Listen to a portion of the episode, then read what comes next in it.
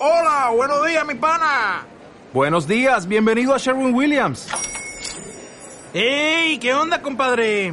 ¿Qué onda? Ya tengo lista la pintura que ordenaste en el ProPlus app. Con más de 6.000 representantes en nuestras tiendas listos para atenderte en tu idioma y beneficios para contratistas que encontrarás en aliadopro.com. En Sherwin Williams somos el aliado del PRO.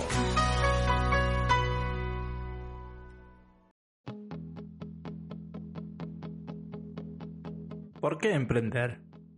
Antes de hablar de por qué emprender, deberíamos saber qué significa emprender. Emprender significa comenzar a desarrollar algo nuevo que requerirá mucho trabajo y esfuerzo.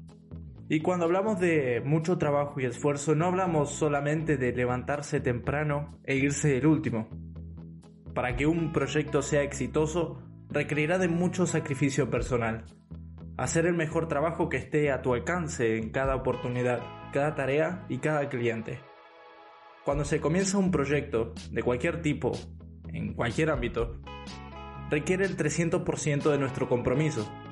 Nuestro compromiso con nuestros clientes, compromiso con nuestros proveedores, para con quien trabaja a tu lado, con tu equipo, pero también el compromiso con tu entorno, quien te apoyará mañana cuando las cosas se ponen serias. Y créeme, a menudo las cosas suelen ponerse serias. Pero ahí es donde más debe florecer tu compromiso. Compromiso de no rendirse, de encontrar la manera para que el proyecto llegue a buen puerto. Tomar las decisiones correctas y si son las equivocadas, aceptarlo instantáneamente para poder cuanto antes solucionarlo. ¿Por qué digo esto? Cada proyecto tiene sus altos y bajos. Esto debemos tenerlo muy presente durante cualquier proceso. Está nuestro compromiso en encontrar el modo de que el proyecto prospere. Entonces, ¿por qué emprender? ¿Cómo sé que emprender es para mí? Bueno, si estás dispuesto o dispuesta a tomar ese compromiso, a dar el 300% de ti, la pregunta entonces es, ¿por qué no emprender? Emprender no es fácil. Se suele decir que desarrollar tu propio proyecto no es estable como ser empleado o empleada. Personalmente me lo han cuestionado cientos de veces. A mí me gusta responder a quienes dicen esto con las siguientes preguntas. ¿Cuántas veces has cambiado tú de trabajo? ¿Cuántas veces has visto tu puesto en riesgo? Nadie es irreemplazable. Y en cualquier momento te puedes ver sin trabajo por culpa de una crisis sanitaria o económica recorte de personal, mala temporada de ventas o simplemente porque no le caes bien al nuevo encargado.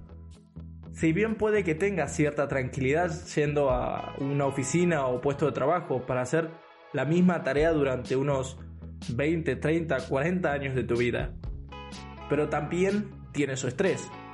A menudo un sueldo fijo que se mueve muy poco desde que comienzas hasta que terminas tu carrera profesional. Pero en cambio los impuestos y la inflación se mueven el doble de rápido. Eso todos lo sabemos. Sin mencionar los gastos por un nuevo miembro de la familia, o una nueva meta personal, o muchas otras tantas situaciones. Para emprender hay que ser valiente. Tiene su riesgo. Como todo. Pero también puedes ser dueño de tu tiempo, tus decisiones, vivir experiencias que seguro no tendrás si tienes la misma rutina cada día de tu vida. Emprender es emocionante. Siempre está la adrenalina de no fallar, de no caer, seguido por preguntarte si lo estás haciendo bien a cada paso. Pero también está la satisfacción de que a fin de año hayas sacado tu propio proyecto o negocio adelante, que siga vivo un año más. La satisfacción de dar trabajo a más personas, generar una entrada económica a más familias, ayudar a tus clientes y su gratitud con tus servicios de calidad. Esa satisfacción de llegar a casa y sentirse realizado de tener el control de tu futuro. Contar a tu pareja, hijos, hijas, amigas, amigos, de cómo con tu proyecto ayudas a la gente y mejoras un poquito cada día el mundo. Sentirse cansado al final del día, pero con sed de querer aportar más a tus clientes y enseñar algo nuevo a tu equipo al día siguiente. Estas y muchas otras sensaciones no se comparan con nada en el ambiente profesional. Recuerdo una de las veces que me preguntaba a mí mismo, lleno de miedo al fracaso, si hacía lo correcto comenzando a emprender. Recuerdo que se lo comentaba a mi tío Pablo de Estados Unidos. Él es ingeniero de base de datos y una de las causas por qué me hice desarrollador también. Él me respondió con total sabiduría personal algo que hoy me gustaría compartirte. Recuerdo hablar de lo difícil que aquella etapa estaba haciendo para mí como emprendedor, a lo que él me respondió en palabras textuales. Inténtalo. Si te equivocas, no decaigas. Aprende. Al menos así sabrás que encontraste un camino que no te lleva a tu objetivo. Cuando colgamos el teléfono fui corriendo a apuntarlo y aún tengo la nota en la cartelera de mi escritorio. Esa frase me quedó marcada desde entonces. Ahora bien, ¿cómo sé si tengo madera para emprender? El emprendedor, ¿nace o se hace? Hace poco un emprendedor amigo mío sacó este tema a la mesa de conversación. Me dejó pensando y recuerdo que después de dar nuestros puntos de vista, llegamos a la conclusión de que emprendedor se nace. Pero para mí no podíamos estar más equivocados y te voy a comentar por qué. A los días la misma pregunta volvió a mi cabeza, así que comencé a reunir experiencias, a preguntar, a investigar opiniones de otros emprendedores allegados a mí, preguntando por cuándo supieron por primera vez que querían desarrollar su propio proyecto, por pequeño que sea. Para mi sorpresa, algunos me respondieron que desde niño tenían la iniciativa de crear proyectos como vender o hacer lo que los adultos llamamos transacciones, desde vender juguetes que no necesitaban en la puerta del garage para comprar o invertir en algo nuevo intercambiar cartas de fantasía para mejorar la calidad de sus mazos, como hasta uno de ellos me comentaba que sin saber exactamente cómo funcionaba aquello, siendo un niño de 9 años, ya pensaba en invertir en compañías aéreas, comprando acciones cuando sea grande. Pero luego caí en la cuenta de que muchos otros no supieron que querían hacer algo más hasta que terminaron su carrera y trabajaron algunos años en alguna empresa. O incluso algunos de ellos ni siquiera pudieron ejercer sus estudios luego de terminar la uni y terminaron trabajando en algo más hasta que se dieron cuenta que tenían las herramientas y la pasión por lo que habían estudiado.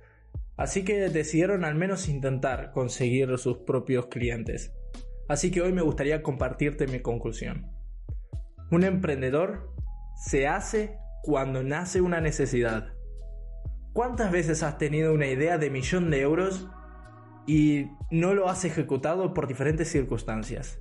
Estas ideas nacen por lo general en tu cabeza para solucionar una necesidad personal. Y puesto a que tú eres parte de una sociedad, existe un gran porcentaje de probabilidades de que este mismo problema que tú tienes lo tenga alguien más, repito, en la sociedad. Entonces ya tienes la necesidad. Solo necesitas pasar a la acción. Y es ahí, cuando pasas a la acción, que se forma un emprendedor. Así de fácil. Cuando le das la solución a ese problema en concreto, trabajas en ella y te comprometes a hacer llegar esa solución a la sociedad, estás emprendiendo. Hoy vamos a hablar de todo esto con Miguel Moral, psicólogo empresarial, emprendedor de múltiples empresas de éxito y hoy nuestro invitado estrella. Así que vamos a llamarle.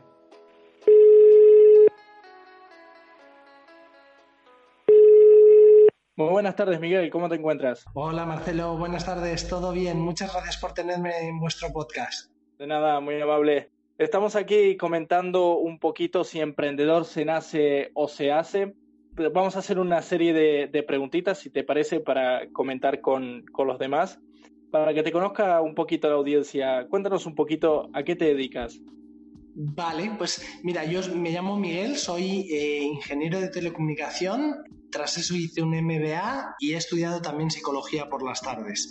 Como experiencia profesional, yo ahora mismo dirijo una empresa que es Jóvenes Proyectos, que es mi, segunda empresa, la segunda que he montado. Em, antes de eso había montado otra que se llama Wi-Fi Away em, y que desarrollé y que vendí a los cinco años. Esto fue el año pasado, la vendí a un competidor. Y antes de eso, pues había trabajado en primero en consultoría estratégica y luego en empresas tecnológicas. Y ¿por qué eh, decidiste emprender? ¿Cuándo fue la primera vez que pensaste que querías desarrollar algo más eh, por tu propia cuenta? Pues verás, yo estaba em, trabajando en BlackBerry y sabes que BlackBerry fueron los, los reyes del móvil y luego fueron perdiendo fuelle hasta, hasta prácticamente eh, desaparecer, ¿no? Y em, yo estaba trabajando allí y tenía mucha pinta de que en algún momento dado nos iban a despedir a todos. Y, y, a mí era posible que fuera pronto porque yo además era como un de consultor interno y, pensé que al que daba los consejos era el primero al que despediría. Así que empecé a escribir en una nota qué cosas me gustarían hacer cuando me despidieran. Y una de ellas era montar una empresa. Y entonces fui escribiendo las distintas ideas que tenía para montar una empresa y cómo ejecutaría y cómo desarrollaría cada idea. Y con esa nota, pues las ideas fueron cristalizando Em, y ese es un consejo que tengo para todo el que quiera emprender, que no sepa muy bien qué hacer. Lo más importante es que escribas las ideas que te vienen en el metro o hablando con un amigo, lo que sea. Tú siempre escríbelas y poco a poco irán cristalizando. A mí lo que me pasó es que a base de escribirlas, cada vez se iban volviendo una realidad más potente. Y, años después, todavía no me habían despedido de, BlackBerry y ya tenía muchísimas ganas de, de, hacerla realidad y de ponerlas en práctica. Así que al final eh, conseguí acabar pactando mi salida con BlackBerry, forzándola un poquito y, con, la, con la indemnización que me dieron, pues conseguí montar esa, esa primera empresa. Recientemente comentaba en, el podcast que muchas veces me, me, preguntan sobre la estabilidad de ser emprendedor o, empleado. Y, bueno, aunque a ti te ha, sucedido algo diferente eh, en tu empresa donde estabas trabajando en, BlackBerry, ¿verdad?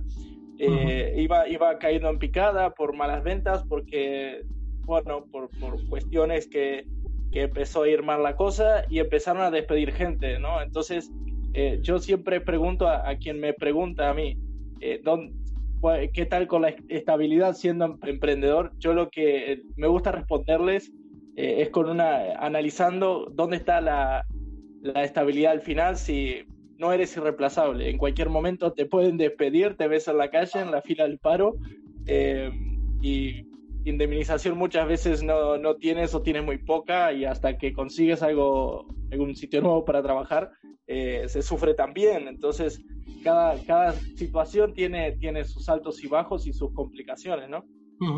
Sí, sí, sí, sí, estoy de acuerdo contigo.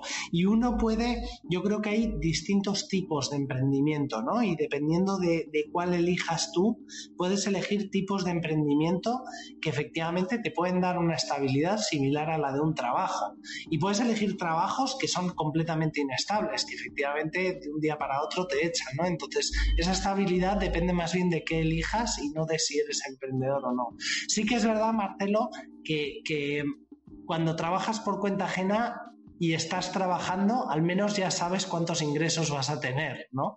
Eh, mientras que si estás siendo emprendedor, eh, aunque hayas hecho un plan, aunque hagas las cosas bien, normalmente no sabes exactamente cuánto dinero va a llegar a la cuenta al final del mes, ¿no? Y eso sí que es verdad que dependiendo de a qué negocio te dediques, puede asustar bastante.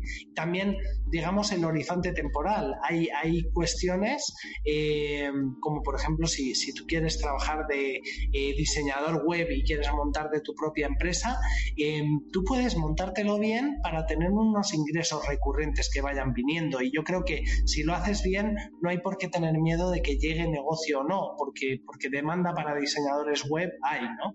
Em, si quieres, en, en, mi caso, por ejemplo, eh, yo ahora estoy con jóvenes proyectos, sí que es verdad que yo no sé cuándo va a empezar a entrar más dinero que costes, ¿no? Y en eso sí que me da cierta inestabilidad.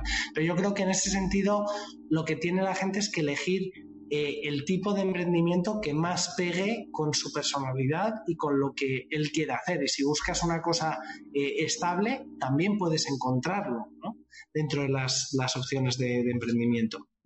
Así que comenzaste la, idea de, formar Wi-Fi Away. ¿Cómo, fue esa, experiencia de formar tu primer eh, emprendimiento?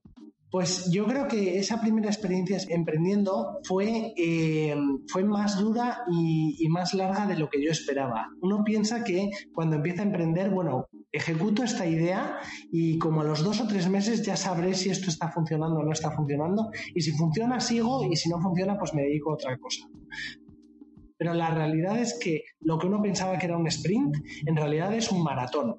Y, cuesta, y, cuesta mucho llegar hasta un punto en el que de verdad has probado a ejecutar todo lo que quieres probar eh, para ver si tu idea funciona.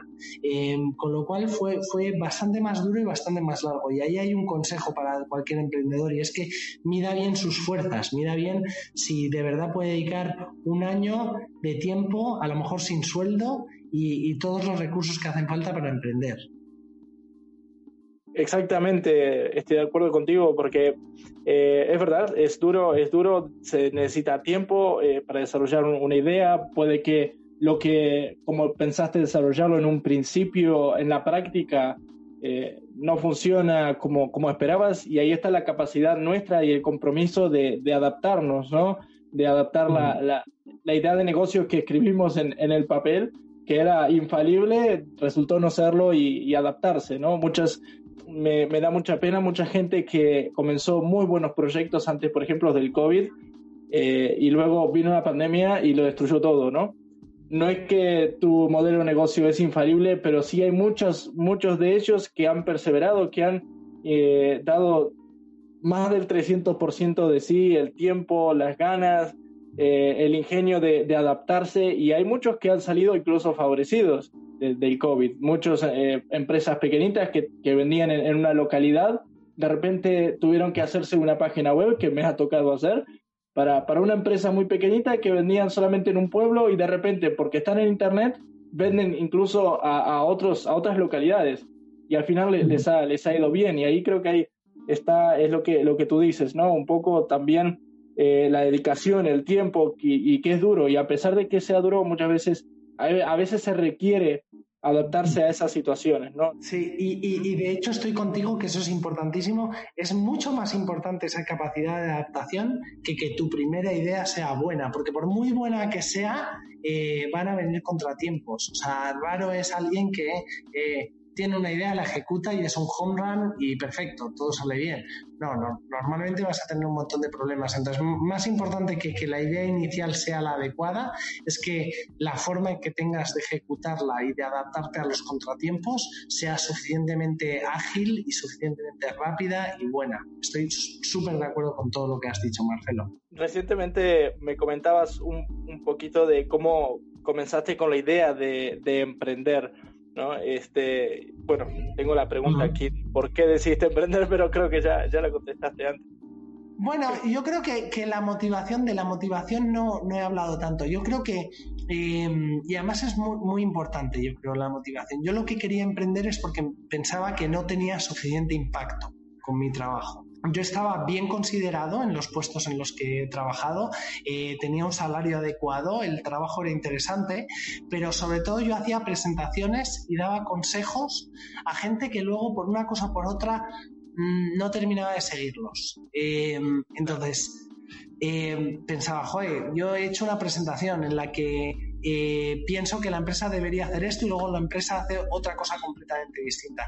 Y no, no veía mucho impacto en mi trabajo. Y, lo que decidí es, oye, voy, voy a ver qué tal si monto la empresa yo, si, si efectivamente sigo mis propias recomendaciones y cómo, y, y actúo en consecuencia.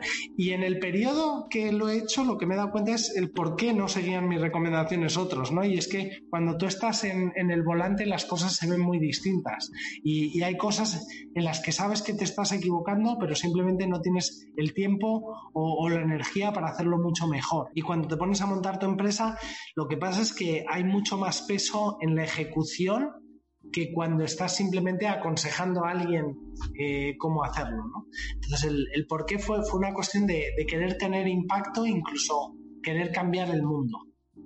Qué buena ese, ese puntito de, de el, impacto de, cambiar un poquito el mundo y de hacerlo un poquito mejor, de ayudar a, más gente y a más eh, clientes que, bueno, de hecho es uno de los puntos que vamos a estar hablando luego en, en otro episodio del podcast, que es cómo identificar un, un buen proyecto al final, ¿no? Eh, y creo que en, en, lo personal me gusta pensar de que uno de, de las formas de, no tan técnicas de saber si, ese, si un proyecto es, es rentable o no, es pensar primero en solucionar un problema de, de la sociedad y en, de ayudar a la gente, de verdad, ayudar a la gente y en el proceso hacer dinero. Eso me parece que es lo mejor, lo más rentable que, que, se puede plantear, ¿no?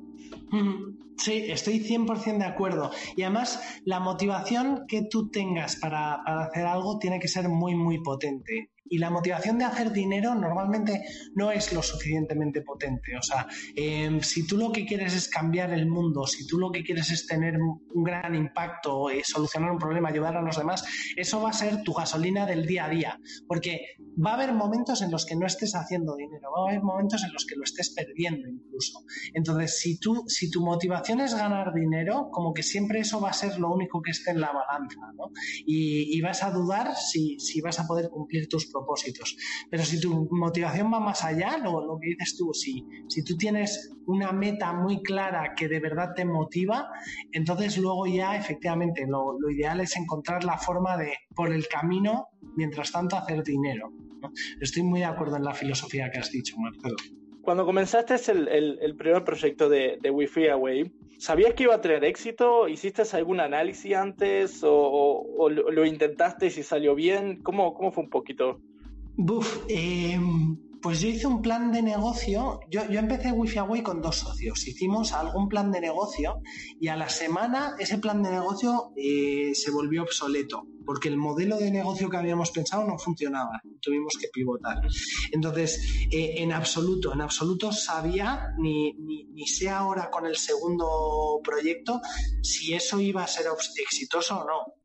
Al final tú puedes hacer cálculos, puedes planificar, puedes hacerlo todo, pero es imposible que, tengas la certeza de que algo va a salir bien. Yo creo que hasta que no te pones a, ejecutar es, muy difícil saberlo. Como, psicólogo y, desde la experiencia, entonces, ¿crees que cualquier persona tiene madera para emprender un negocio? ¿O, qué, es, qué crees que es lo que necesita una, persona en, en, en sí para, para, para, desarrollar algo y, y llevarlo a, a, a, buen puerto? Pues, pues yo creo que sí que, que, que, que hacen falta unos requisitos previos. O sea, yo a mí no me gustan nada los libros eh, que dicen, oye, cualquiera puede ser millonario o cualquiera puede montar su empresa. Yo no estoy de acuerdo con eso. Y hay varias cosas que, que sí que creo que, que, uno tiene que analizar. El primero es si tienes una buena motivación. ¿No? Eh, lo acabamos de decir, cambiar el mundo. Pero es que hay gente que quiere montar su empresa y que a veces da la sensación que lo que están es huyendo. Que, que, no es que quieran montar su empresa porque tengan una motivación que solo puedan cumplir montándola, sino que todo lo demás les ha ido mal y, no les gusta trabajar para otro pues porque, porque a lo mejor eh, no les gusta que les estén mandando o, no son capaces de concentrarse en algo o qué sé yo.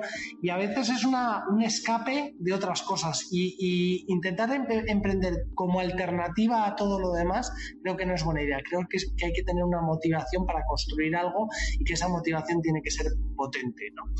La segunda es que hay que ser yo creo que algo perseverante si tú eres una persona que cuando trabajas en un sujeto, en, un trabajo al mes, siempre te estás aburriendo, no estoy yo seguro de que sea una buena recomendación que te pongas a emprender, porque al mes no has conseguido nada emprendiendo. Entonces, eh, vas a tener que automotivarte durante mucho tiempo y vas a tener que ser muy perseverante y digerir muchos fracasos, ¿no? Entonces, eh, creo que ser alguien perseverante creo que es importante y es una condición para, para, para emprender.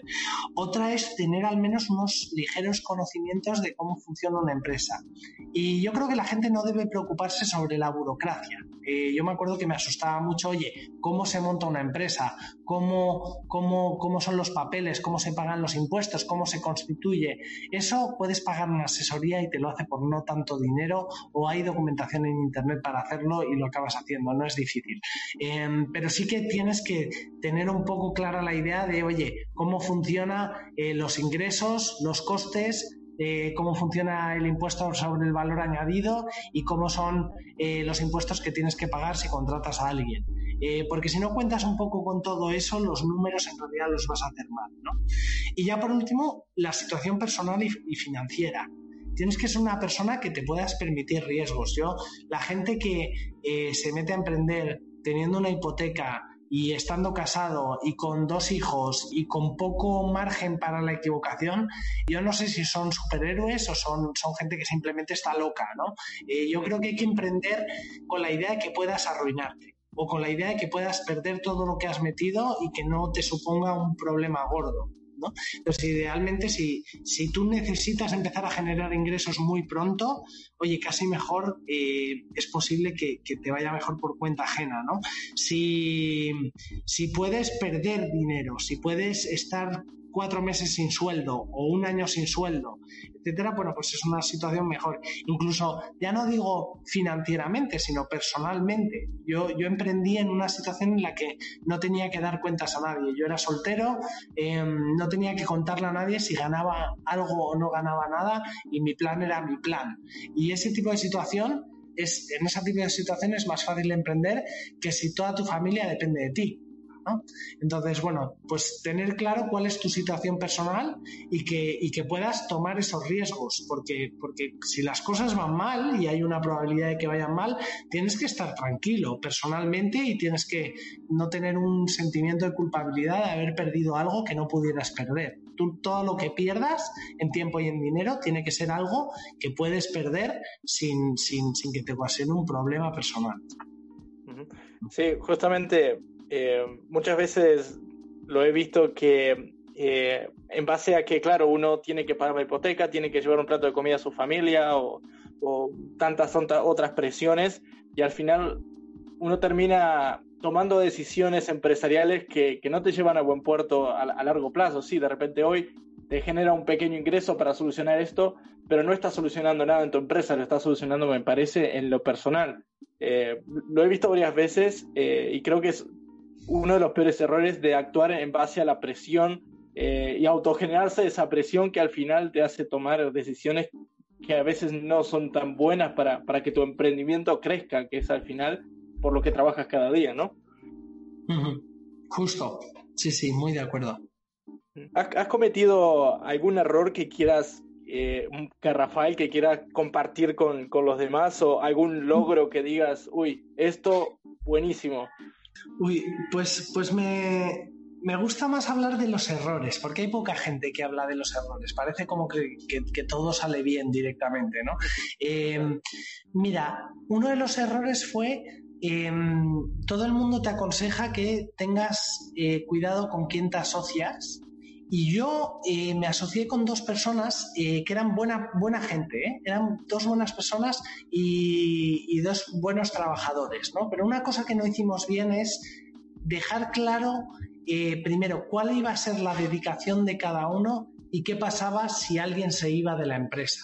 Entonces, algo que fue pasando es que yo en un momento dado, yo al principio no era el director general de Wi-Fi Away, emprendí con otras dos personas y uno de ellos era el director general. Cuando, cuando empecé a...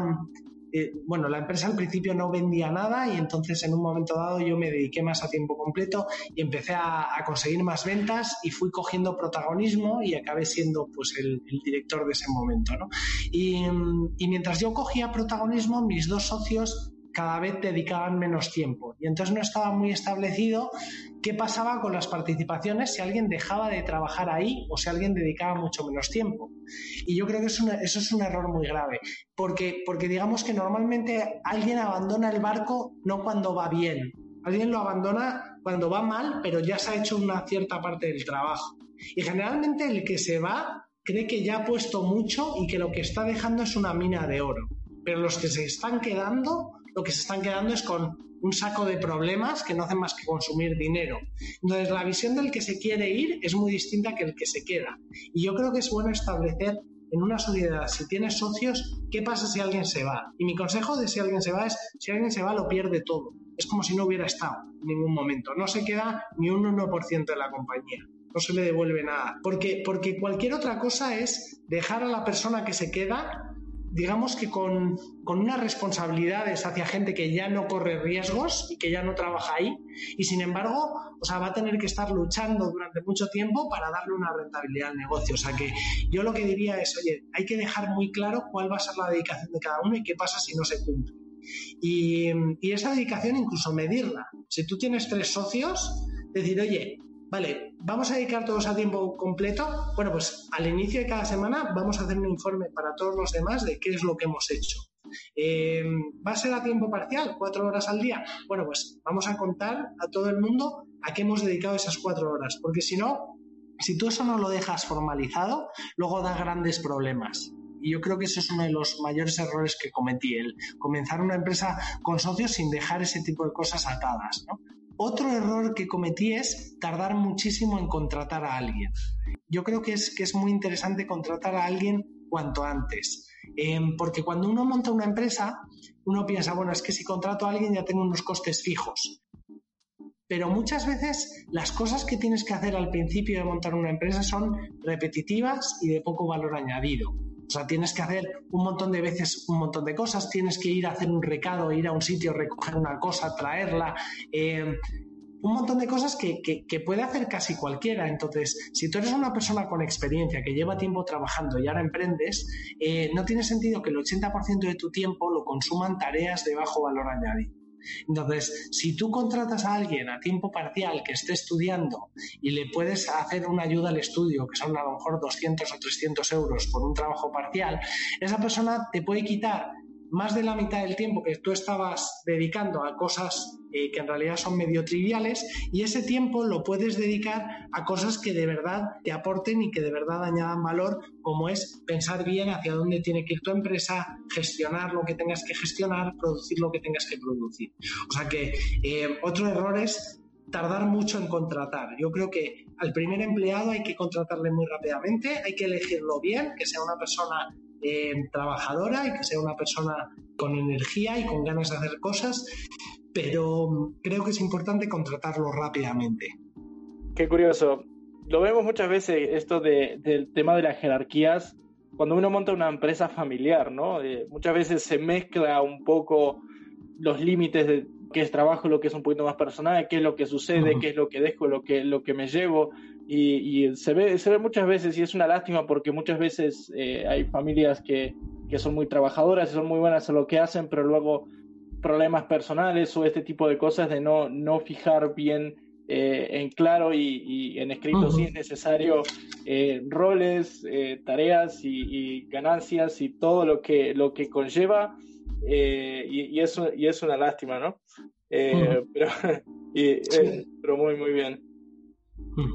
Em, bien, es, esto de, contratar eh, personal es, es eh, clarísimo. Montar una empresa no es solamente me voy a dedicar a hacer páginas web y, al final, eh, por ejemplo, monto una empresa de, para hacer páginas web y de repente lo menos que hago son páginas web. Hago páginas web durante tres días de la semana, los otros tres días estoy haciendo otras cosas que se requieren para la empresa y el crecimiento, pero no, es, no estoy programando nada.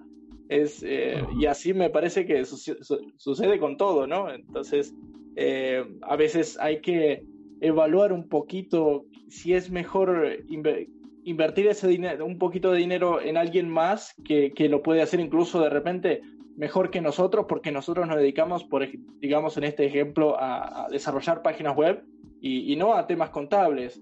Y podemos tener errores que nos van a costar mucho más. Entonces, de repente, esa persona puede hacer, eh, o ese estudio puede hacer todo el tema contable y nos va a, recomendar y ayudar mucho más, eh, ganando, ganando tiempo, sacando tiempo para nosotros dedicarnos a lo que la empresa nos pide, ¿no? Lo que nuestro emprendimiento requiere de nosotros en realidad. Absolutamente. Y yo creo que muchas veces en una empresa pagas por ganar tiempo. Y, es un, y es un pago maravilloso. Cuando tú puedes pagar algo que te ahorra unas horas de trabajo, pero que podrías hacer tú, eh, la mayoría de las veces lo acertado es pagar. Eh, y hay muchas veces que nos empeñamos en ahorrar.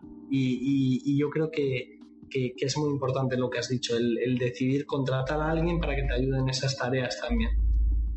Muy bien, ¿tienes alguna, algún proyecto, algún, en qué estás trabajando ahora? Si quieres comentarnos un poquito. Efectivamente, nada, pues estamos en, jóvenes proyectos y yo creo que esto es eh, una herramienta que puede ayudar a los, a los futuros emprendedores. O sea, en el fondo, un estudiante dedica unas 1.500 horas al año a estudiar ¿Y si de esas 1.500 un tercio las pudiera dedicar a ayudar a empresas, ¿no? a, poner en práctica lo que aprenden y ayudar a empresas? Pues esa es la idea, ¿no? Y, y una cosa que yo creo que es interesante es que al final de tu empresa, si tú preguntas a los emprendedores y les preguntas, oye, ¿qué es lo más importante para el éxito de tu empresa?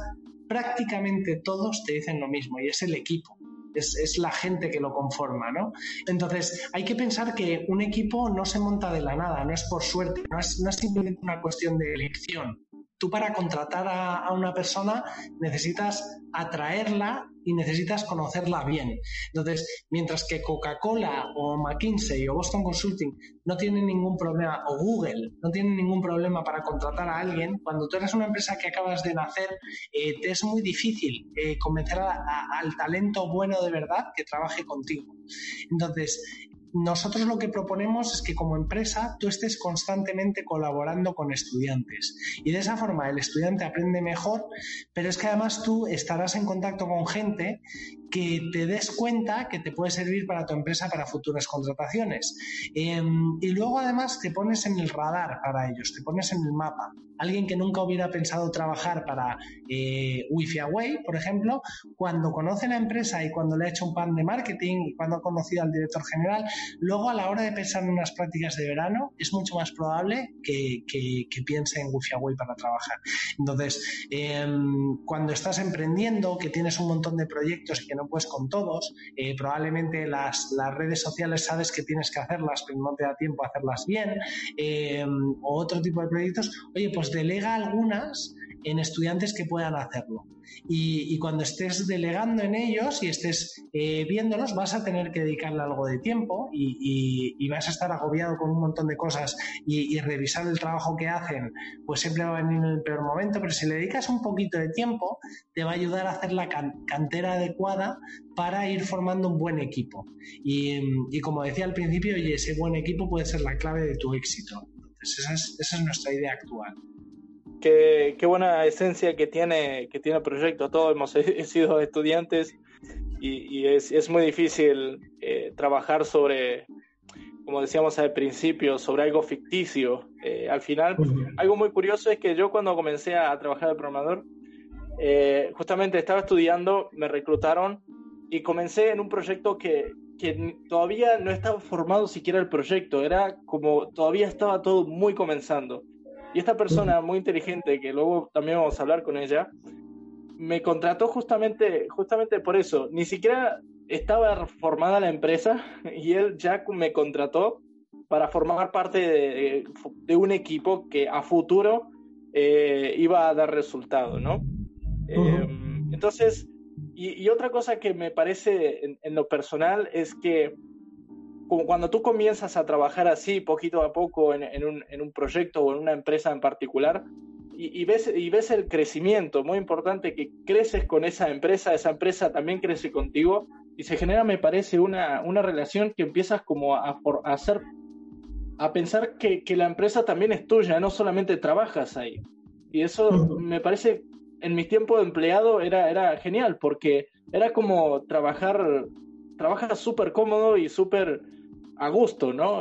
Muy importante también para que tu equipo sea, sea productivo de verdad, que, se sienten y, trabajen con, con, todas las ganas eh, y hagan el mejor trabajo a cada minuto, más que perder tiempo hablando con el, con el de al lado, ¿no? Absolutamente, estoy súper de acuerdo. Y, efectivamente, si tú consigues que los empleados que vienen a tu empresa tengan, tengan una relación mejor con la empresa, incluso que tuvieran ya una relación desde antes, o sea, porque la idea de jóvenes proyectos es, oye, un estudiante mientras está haciendo ya algo que tenía que hacer para clase, está pensando en tu empresa, ¿no? Y luego ya es más tarde cuando si quieres le contratas o le contratas en prácticas cuando esa persona entra a la empresa y, como dices tú, ha visto los inicios y ha empezado a, ayudar a construirla y, tiene una relación previa que, no es tan transaccional, ¿no? Eh, eso añade mucho valor y va a hacer que trabaje mucho más motivado. Yo creo que sí. ¿Algo, ¿Alguna cosita más que quieras agregar para un emprendedor que, recién comienza? Que... Bueno, sí, tengo, tengo un consejo muy bueno, yo creo. Em, cuando yo empecé Wi-Fi Away, tenía mucho peso encima. Una de las cosas que me pasaba es que yo identificaba mi éxito con el éxito de mi empresa. Si mi empresa salía bien, yo era una persona exitosa. Si mi empresa salía mal, yo era una persona que había fracasado. Em, esa era mi visión consciente o subconsciente de la situación en ese momento. Em, y yo creo que es muy importante que cuando uno monte la empresa, que separe lo que es su éxito personal del éxito de la empresa. Porque uno puede eh, montar una empresa y que su empresa fracase, pero que esa experiencia para, para ti haya sido un éxito. Y, yo creo que eso, es, que, eso es bueno verlo. Tú puedes acabar montando una empresa que hayas aprendido muchísimo durante un año, que lo hayas pasado muy bien, hayas tenido tus, momentos de presión, pero que al final la empresa no tenga sentido y puedas cerrar y puedas cerrar a gusto. Si, si tú afrontas el problema dividiendo esas dos cosas y teniendo en cuenta de que los fracasos de tu empresa no son tus fracasos, vas a tener una vida emocional mucho más estable. Em, porque además los fracasos y los éxitos de una empresa vienen muy de golpe. Eh, un éxito viene de repente y sube todo y, y los fracasos como que se te cae el mundo encima de repente y entonces uno puede entrar muy rápidamente en una montaña rusa de emociones en las que sube, baja, sube, baja. Y, eso no es nada sano para llevar una empresa. Sin embargo, si tú cada fracaso de la empresa te lo tomas como, como, un, como un aprendizaje, ¿no? Y eso yo creo que tú y yo lo hemos hablado o te lo he leído a ti en algún sitio. Em, si, si cada fracaso tú te lo tomas como un aprendizaje propio, entonces los fracasos de tu empresa son éxitos tuyos. Em, y eso es, eso es emocionalmente es muy importante separarlo. Sí, tal cual, cual. Hay que, hoy comentábamos antes que cuando uno emprende tiene altos y bajos y, la perseverancia, como, como tú comentabas también, eh, no hay que perderla, ¿no? Eh, aprender de cada situaciones, de las buenas, pero también mucho más, también de, de, las malas, ¿no? De, de, los fracasos. Como tú comentabas, no hay mucha gente que hable de los errores cuando emprende. Parece que uno cuando emprende eh, todo es éxito y si bien puede que lo sea, también hay que tener en claro que pueden haber contratiempos y, está nuestro compromiso y nuestra, nuestra dedicación buscarle, buscarle la manera, buscarle la vuelta de salir adelante. Eh, si hay algún error, pues cuanto antes asumirlo y decir, mira, esto estuvo mal, hay que aprendemos de esto, no lo volvemos a hacer de, de esta forma, vamos a hacerlo así, vamos a probar de otra manera, y ir probando constantemente, sin no dejarse eh, machacar por, por los fracasos, ¿no? Justo, justo, esa es la idea, Marcelo. Muy bien, pues un gusto haberte tenido en el podcast de HDM y estamos en contacto. Un gusto participar. Muchas gracias, Marcelo.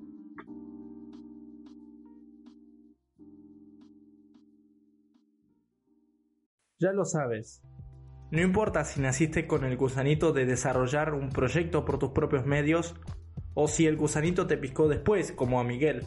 Si tienes ganas, compromiso y coraje, vea por ello. Prueba, intenta, arriesgate, avanza, muévete, con cautela, pero muévete. Antes de terminar me gustaría comentarte que el próximo episodio estaremos hablando de la formación necesaria para ser emprendedor y cuál es la carrera más importante para tener éxito con tu negocio o proyecto. Hablaremos de esto además con una invitada muy especial, así que no te lo pierdas. Y recuerda que en el blog de hdmweb.es tendrás toda la información de la que estuvimos hablando hoy, para que puedas compartirla y contarnos, ¿tú qué crees? ¿El emprendedor nace o se hace? Un placer platicar hoy con vosotros. Hasta aquí el primer episodio del podcast de hdmweb.es. Cuidaos, manteneros a salvo, pero siempre en movimiento.